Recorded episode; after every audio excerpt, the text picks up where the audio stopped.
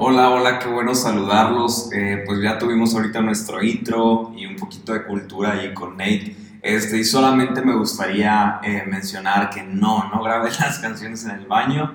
Eh, Nate me estaba criticando por ahí con eso, pero ya Dios nos va a proveer de un micrófono bien padre para grabar todas esas canciones. Pero digo esto porque está muy chistoso que estamos en nuestros primeros meses como iglesia y ya tenemos nuestro primer servicio en línea. Hay que celebrar por eso. Pero la semana pasada iniciamos una, una nueva serie que se llamaba Dios nunca dijo eso. E iniciamos con el tema de que Dios nunca dijo que la vida sería fácil. Eh, fue un tema increíble en el que pudimos ver cómo a pesar de este momento que estamos pasando con todo lo del COVID, eh, bueno, el coronavirus, cómo podemos confiar en un Dios que nunca nos dijo que la vida iba a ser fácil, pero sí nos dijo que Él iba a estar con nosotros, Él iba a estar a nuestro lado. Y en esta semana quiero arrancar eh, con, un tema padrísimo eh, en el que titulé Dios nunca dijo que las pequeñas cosas no importan. Eh, e, este tema tiene algo, algo muy padre que quiero compartir a lo largo de este, este mensaje, pero en el que el punto central o, o mucho de lo que tomé para este mensaje es esta idea de que todo es relativo y nada es absoluto. Y, quiero quiero tomar un poquito de, estas dos, de estos dos conceptos para arrancar este tema, pero antes me gustaría que tomáramos un tiempo cada uno en nuestro hogar para que oremos por cada una de las personas que están pasando por diferentes circunstancias y que nos unamos como una familia, como una iglesia y oremos por ellos. Así que vamos a orar. Eh, Dios, te doy gracias por, por este día, te doy gracias porque podemos comenzar con este nuevo servicio, un servicio en línea del cual somos muy inexpertos, pero sabemos que tú conoces nuestro corazón, tú conoces la intención que hay en nosotros y tú sabes que lo que más deseamos es compartir el Evangelio a las personas. Sabemos que después de una tormenta siempre encontramos una bonanza y sabemos que tú vas a traer la calma, tú vas a traer la paz y creemos en un avivamiento luego de todo este caos que está existiendo en el que la iglesia se levanta en oración, en acción y comenzamos a ver diferentes cosas que antes no habíamos visto, Padre. Te pido por cada uno de mis amigos, por sus trabajos, por aquellos que están o estamos emprendiendo y estamos eh, trabajando, que, podamos encontrar a las personas eh, para, para poderles ofrecer lo que sea que hagamos y que podamos encontrar en medio de todo este tiempo difícil, que podamos encontrar paz, podamos encontrar calma, sabemos que tú tienes el control de todas las cosas y confiamos en ti, Jesús. Te damos gracias en el nombre de Cristo y espero a ver que todos hayan dicho un fuerte amén. Este, no te voy a ti, Nate, decir amén, pero está grabando, pero bueno. Em, antes antes de, entrar un poquito más en materia, quisiera retomar esta frase que dije ahorita de que eh, todo es relativo y nada es absoluto. Muchos hablan de que esta misma frase ya tiene una contradicción, porque al decir que todo es relativo ya estamos creando un absoluto. Espero no haber confundido a nadie con esto, pero es interesante porque a este punto las personas que han creído este tipo de argumentos eh, suelen ser personas que tienen, tienen absolutos en sus vidas, pero que no les gusta decir que esas verdades que han tomado como verdades son verdades absolutas en sus vidas. Y entonces con todo este conflicto que existe en temporadas difíciles, en momentos complicados, a veces no entendemos que la Biblia nos habla de que sí existen absolutos y que no todo es relativo, que hay cosas que Dios ha marcado muy claras y que por no entenderlas estamos perdiendo mucho de lo que Dios tiene para nuestras vidas. Y entonces cuando leíamos la semana pasada un poquito de lo que Dios dice y de que cómo es que no, no nos está diciendo que no vamos a pasar malos momentos, sino cómo podemos atravesar por cada uno de ellos, yo creo otro punto muy importante en el que tenemos que entender que el Evangelio, no aunque es una gama de colores muy amplia, el Evangelio se marca en algo muy simple como sí y no. Y, Dios, Dios lo hace así. Creo que Él es muy sencillo y muy simple de entender, porque él, él no quiere que nos vayamos con todas las opciones que tenemos en nuestro mundo, sino que entendamos la simpleza de su amor, la simpleza pero la grandeza que existe en su amor. Y quisiera arrancar con una historia que está en Marcos capítulo 8, versículo 31, que dice, entonces Jesús comenzó a decirles que el Hijo del Hombre tendría que sufrir muchas cosas terribles y ser rechazados por los ancianos, por los principales sacerdotes y por los maestros de la ley religiosa. Lo matarían, pero tres días después resucitaría. Mientras hablaba abiertamente de eso con sus discípulos, Pedro lo llevó aparte y empezó a reprenderlo por decir semejantes cosas. Quiero hacer una pausa ahí. ¿Qué estaba pensando Pedro al llevarse a Jesús y empezar a regañar a Jesús por las cosas que estaba diciendo? O sea, ese era Pedro. Pedro era así. Pedro era un hombre que a veces dices, ¿cómo estás haciendo eso? Pero somos así de cabezones muchos de nosotros. Pero bueno, dice el versículo 33, dice, Jesús se dio la vuelta, miró a sus discípulos y reprendió a Pedro, aléjate de mí, Satanás, le dijo, ves las cosas solamente desde el punto de vista humano, no del punto de vista de Dios. Entonces llamó a la multitud para que se uniera a los discípulos y dijo, si alguno de ustedes quiere ser mi seguidor, tiene que abandonar su manera egoísta de vivir, tomar su cruz y seguirme. Si tratas de aferrarte a la vida, la perderás, pero si entregas tu vida por mi causa y por la causa de la buena noticia, la salvarás. ¿Y qué beneficio obtienes si ganas el mundo entero pero pierdes tu propia alma? ¿Hay algo que valga más que tu alma? Si alguien se avergüenza de mí y de mi, mensaje en estos días de, adulterio y de pecado, el Hijo del Hombre se avergonzará de esa persona cuando regrese en la gloria de su Padre con sus santos ángeles. Me resulta muy interesante cómo Jesús hace esa pregunta. ¿Hay algo que valga más que tu alma? Y dicen que el alma, si lo viéramos en un cuerpo, pudiera ser algo más pequeño, una partícula más pequeña que nuestra palma de nuestra mano. Dicen algunos otros que pudiera ser algo más pequeño que ni siquiera con un, con un microscopio podríamos alcanzar a ver. Pero tu alma es tan grande que es lo único que perdurará cuando estemos en la eternidad. Porque dice en la Biblia que tendremos un cuerpo nuevo, pero aquello que tendremos desde ahora hasta la eternidad será nuestra alma. Y cuando pienso de esa forma me gusta verlo así porque me doy cuenta que a Dios le importan las pequeñas cosas. Quizás tú no lo veas así. Quizás para ti dar los primeros pasos en creerle a Dios en las cosas que tiene para ti son cosa, cosa de nada. Pero a Dios le importan esos pequeños pasos. A Dios le importa esa pequeña fe. A Dios le importa esa pequeña confianza. Todo lo que tú ves pequeño, Dios lo ve grande porque Dios no lo ve con los mismos ojos que tú y yo lo vemos. Entonces, al terminar este versículo, bueno, estos versículos, esta serie de versículos que leímos, tenía en mente de qué sirve ganar el mundo entero y perder mi alma, de qué sirve venir a la iglesia y no tener un, encuentro con Dios, de qué sirve ser, ser el mejor en lo que yo hago y soy infeliz. ¿De qué sirven muchas cosas que parecieran esplendorosas si estoy perdiendo lo pequeño? ¿De qué servirá una relación que todos ven fantástica en redes sociales y que en la casa es una crisis? ¿De qué sirven tener algo muy grande y he perdido lo pequeño que es lo más importante? Todo inicia con esta frase que dice Jesús, ¿de qué te sirve ganar el mundo y perder tu alma? ¿Qué será para mí ganar el mundo? Yo te lo quiero dejar así, ganar el mundo son aquellas cosas materiales en muchos casos que nosotros anhelamos adquirir y que incluso nuestro enfoque total día tras día se enfoca a ellas. Para muchos pudiera ser, no sé, la empresa de ensueño, tu nombra la Tesla, Google, Facebook, eh, la, empresa que tú quieras, que tú digas, wow, imagínate que esa fuera mi empresa, quisiera ser el dueño de Amazon. Y, la que tú quieras. Para muchos eso puede ser ganar el mundo, porque quizás tú y yo estamos tan enfocados en trabajar, en esforzarnos, en hacer tantas cosas que estamos ganando el mundo, pero estamos perdiendo nuestra alma. Estamos nutriendo todo lo que necesitamos, pero no estamos nutriendo lo más esencial de nuestra vida, que es nuestra alma. Todo el éxito, toda la compañía que tú quieras, lo que tú desees, en algunas ocasiones nos hace perder lo más importante que es nuestra alma.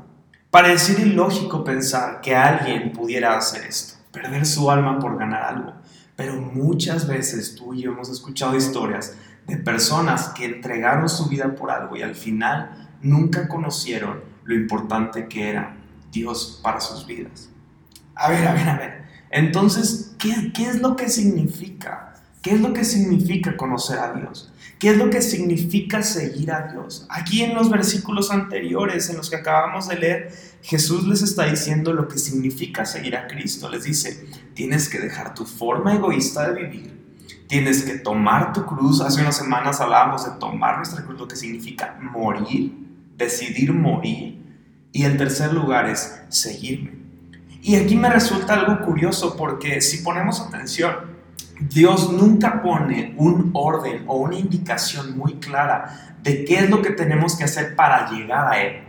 Es decir, algunos de nosotros llegamos a Cristo por una crisis personal.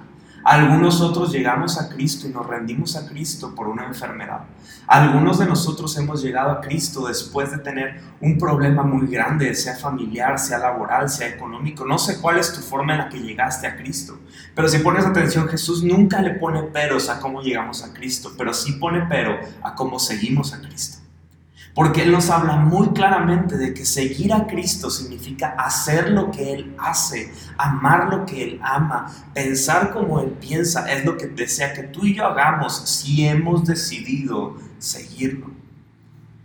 Dios nunca dijo que las pequeñas cosas no importan. Hay una pequeña narrativa que quiero compartir con ustedes que me encantó y que fue el, fue el por qué pensé en esta predicación.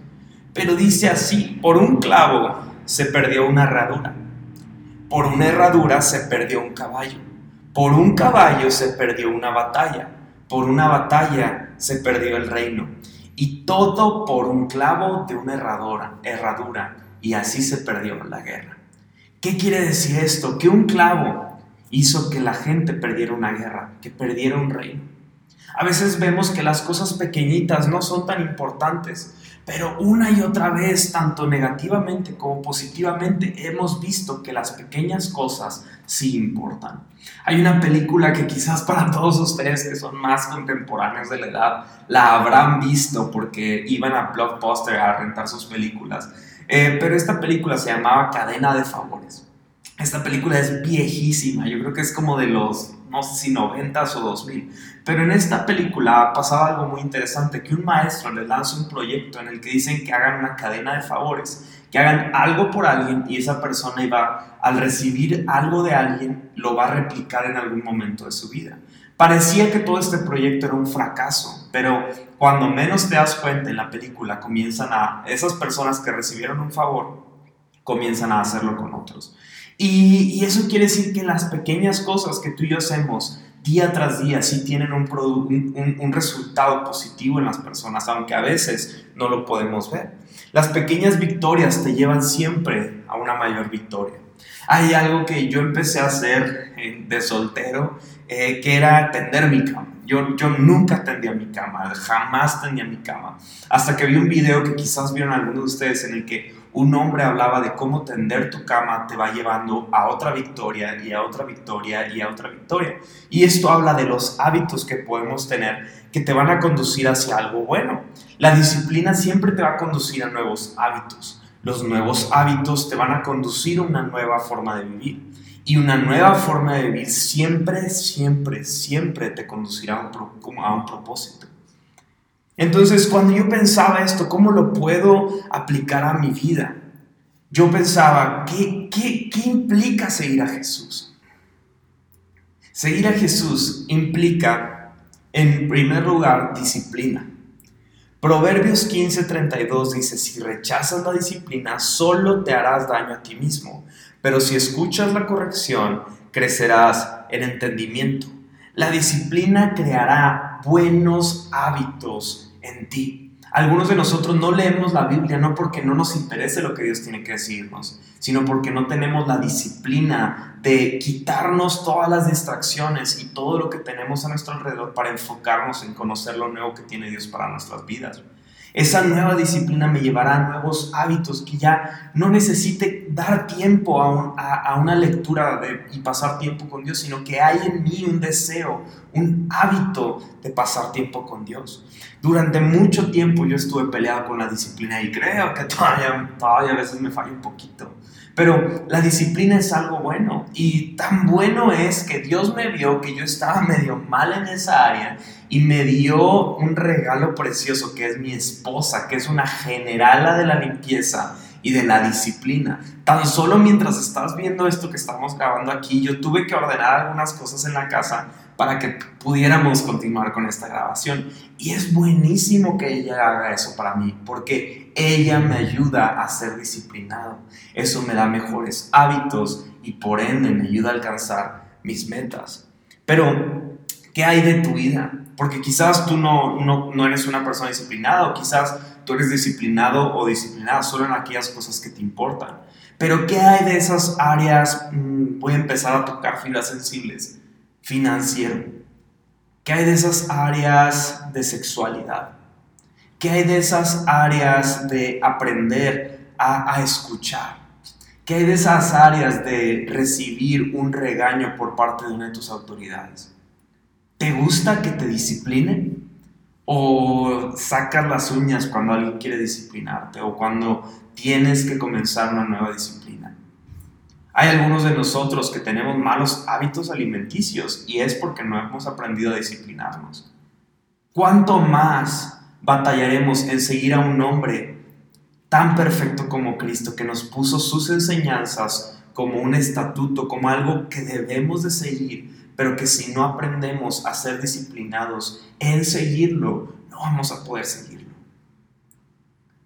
La segunda cosa que yo pienso cuando hablo de disciplina es qué hábitos estamos desarrollando luego de nuestras disciplinas. En Efesios, digo, perdón, en Gálatas capítulo 5, en el verso 7 al 9 dice, ustedes corrían muy bien la carrera. ¿Quién les impidió a seguir la verdad?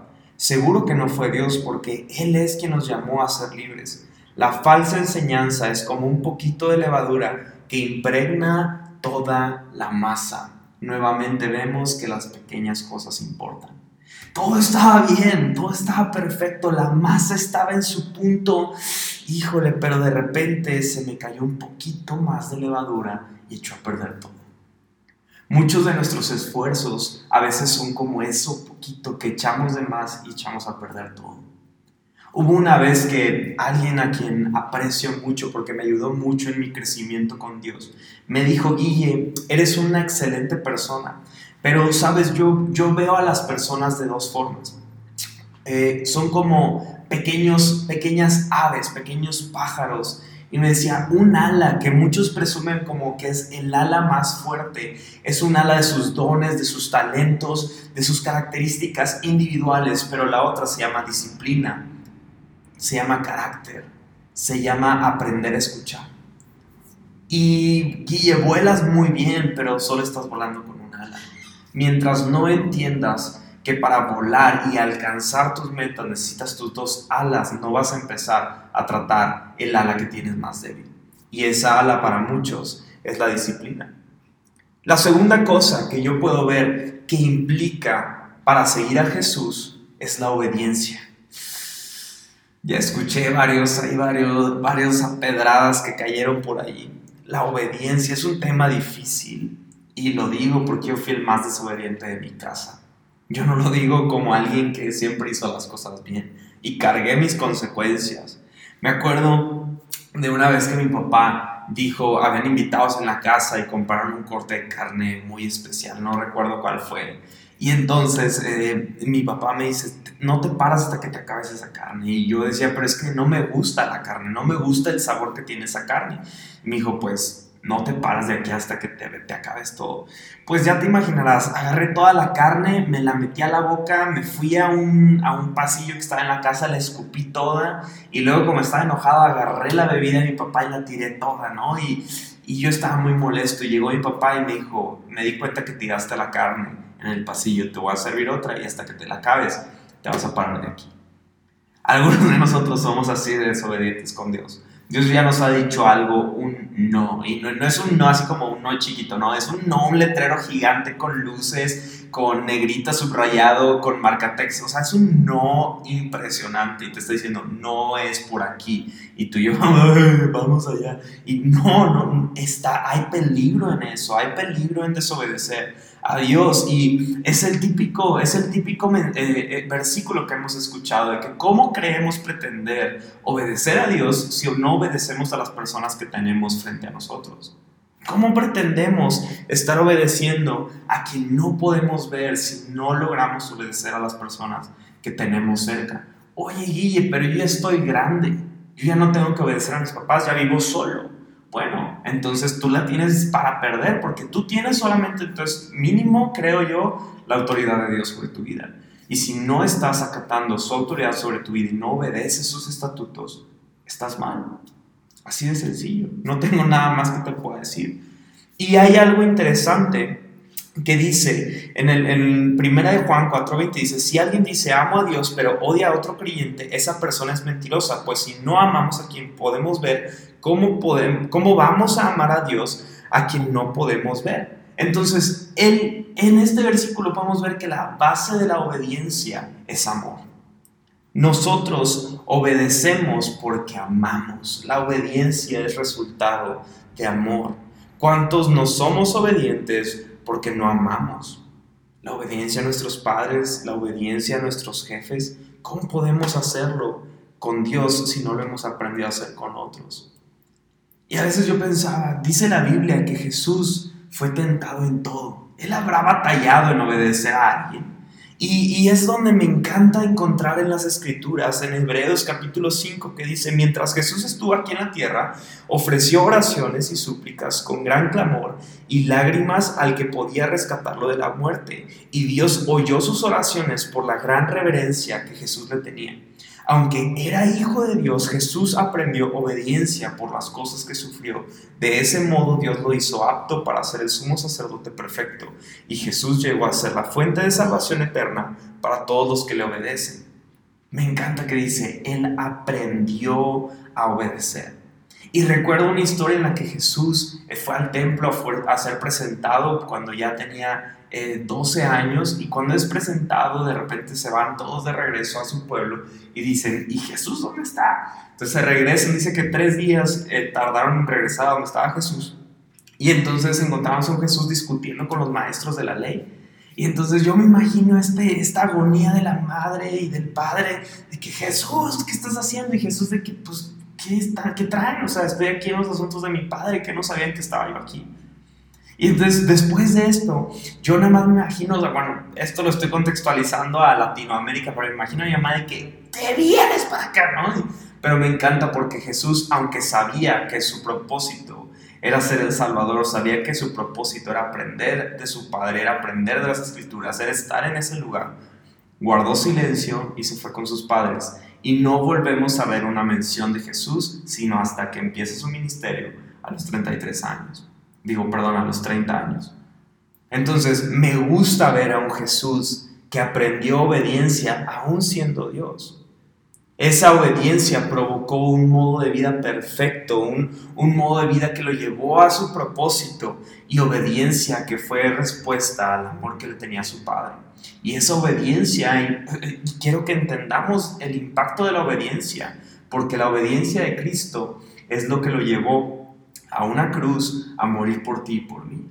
Entonces, esa obediencia que era para Dios también benefició a otras personas. ¿Qué quiere decir eso? Que cuando tú y yo obedecemos a Dios, no solo estamos agradando a Dios, sino estamos beneficiando a los que nos rodean. Y el tercer punto para cerrar es que seguir a Jesús implica pasión. Tú no puedes seguir a Jesús si tú no tienes pasión en tu corazón.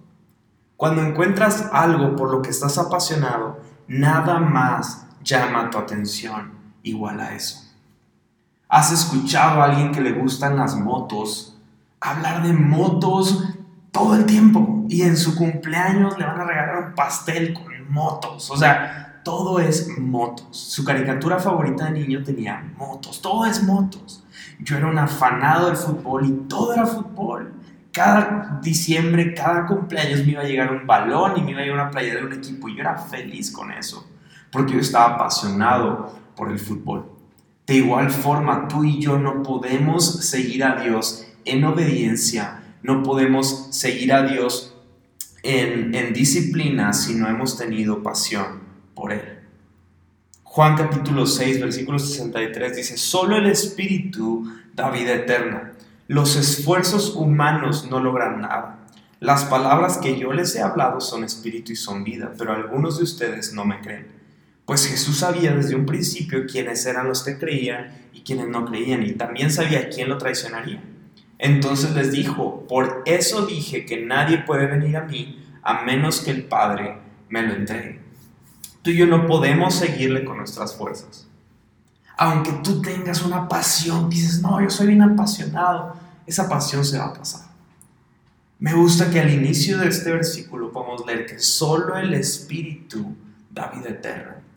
Para que tú y yo mantengamos una pasión constante por Jesús, por su reino, por las personas, por todo lo que implica seguir a Jesús, necesitamos ayuda divina, necesitamos que el Espíritu Santo nos dé fuerzas, necesitamos permanecer apasionados y para ello necesitamos al Espíritu Santo. Sé que en algunos de nosotros la palabra Espíritu Santo suena medio raro, suena como algo misterioso. En, en, algunas ocasiones yo he mencionado algo místico. Pero en aquel momento en el que Jesús estaba por partir, por ascender, los discípulos se acercaron con él y dijeron, Jesús, es que no podemos no podemos imaginar un mundo que no te tenga aquí. No podemos imaginar compartir y estar haciendo este ministerio si tú no estás con nosotros. Y entonces Jesús les dice, me encanta lo que Jesús les dice, porque les, dice, les conviene que yo me vaya. ¿Te puedes imaginar a Jesús diciéndote, te conviene que yo me vaya? O sea, imagínate tu proyecto, tu sueño de vida, de tu familia, en el que dices, Dios, si tú vas conmigo, todo va a estar bien.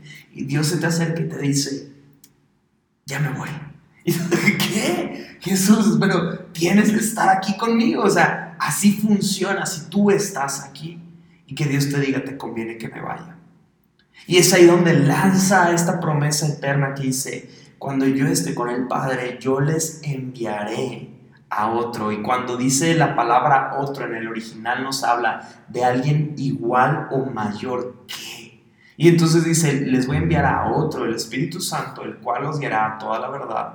¿Eso qué quiere decir? Que los va a guiar a mi propósito, a mi plan y a lo que tú necesitas vivir en esta vida. Qué promesa tan gloriosa.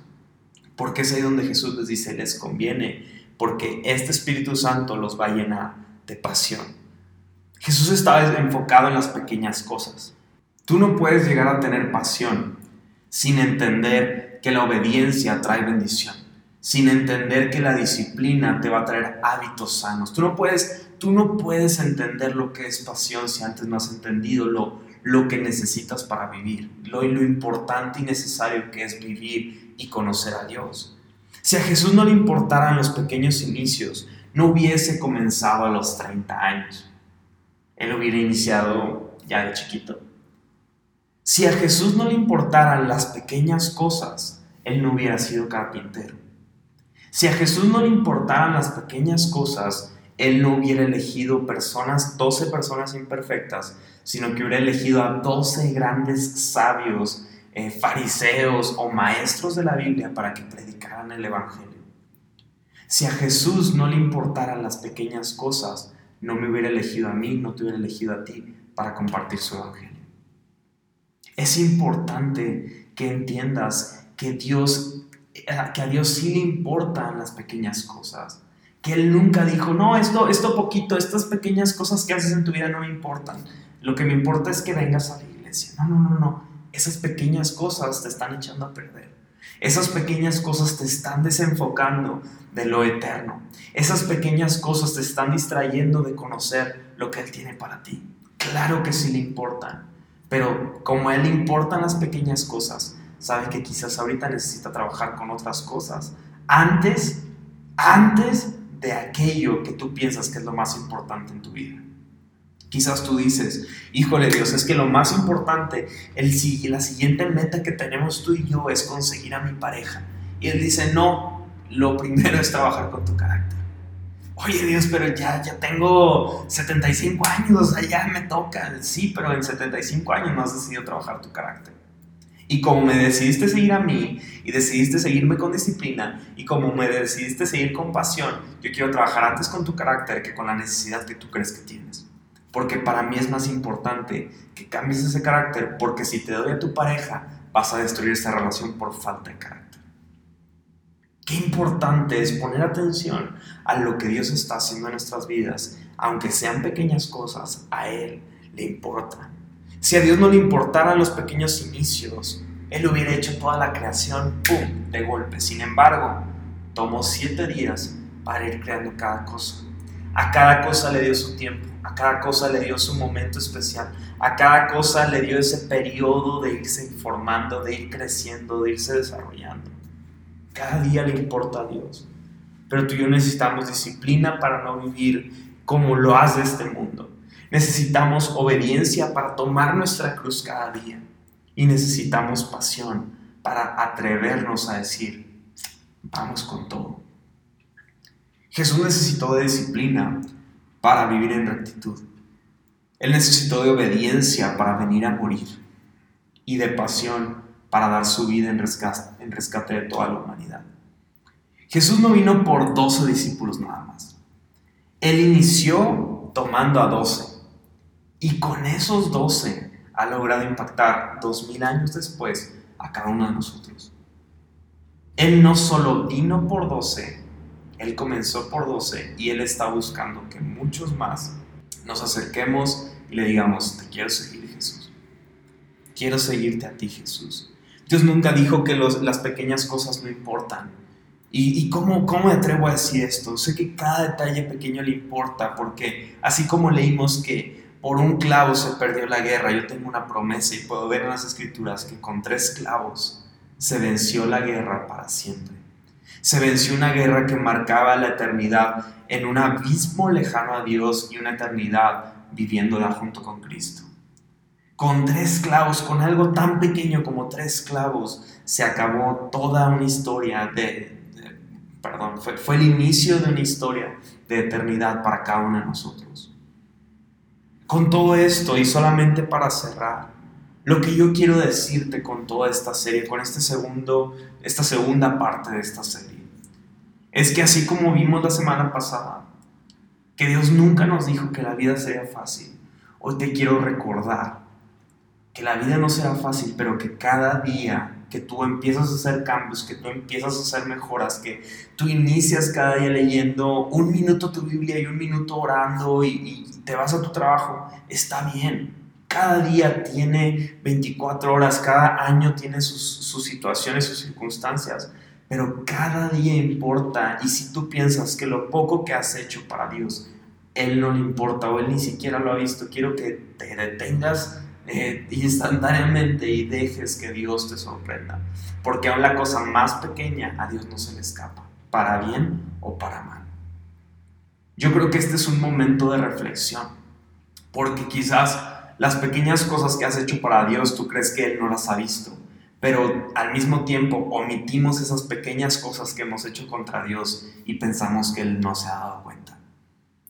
Yo creo que tiempos difíciles, tiempos de crisis como los que estamos enfrentando son tiempos excepcionales en los que la iglesia tiene que responder al llamado que Dios está haciendo para nosotros.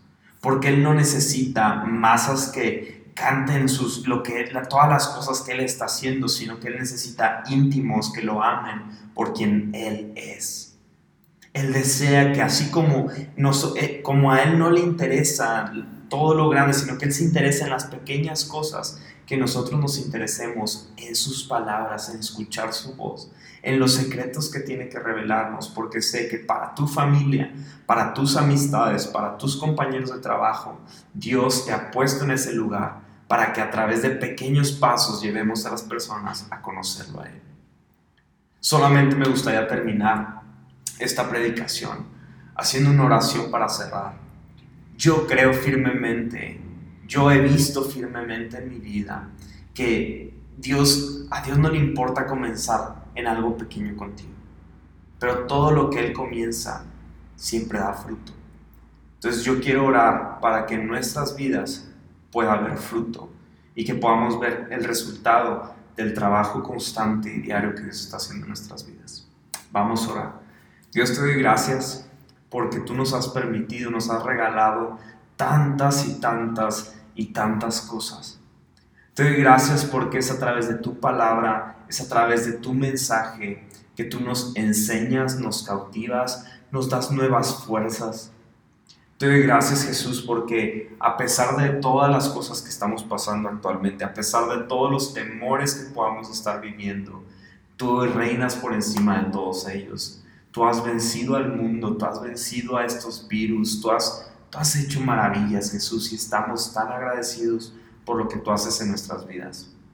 Te pido que tú tomes el control de, nuestro presente, de nuestro futuro, y que si hemos perdido la visión, si hemos perdido de, vista el, el, camino que tú nos has marcado, que podamos retomarlo y que podamos enfocarnos en conocerte a ti, ser valientes y comenzar a seguirte. Danos obediencia, aumenta nuestra disciplina y danos pasión por ti para que podamos hablar a las personas de tu amor.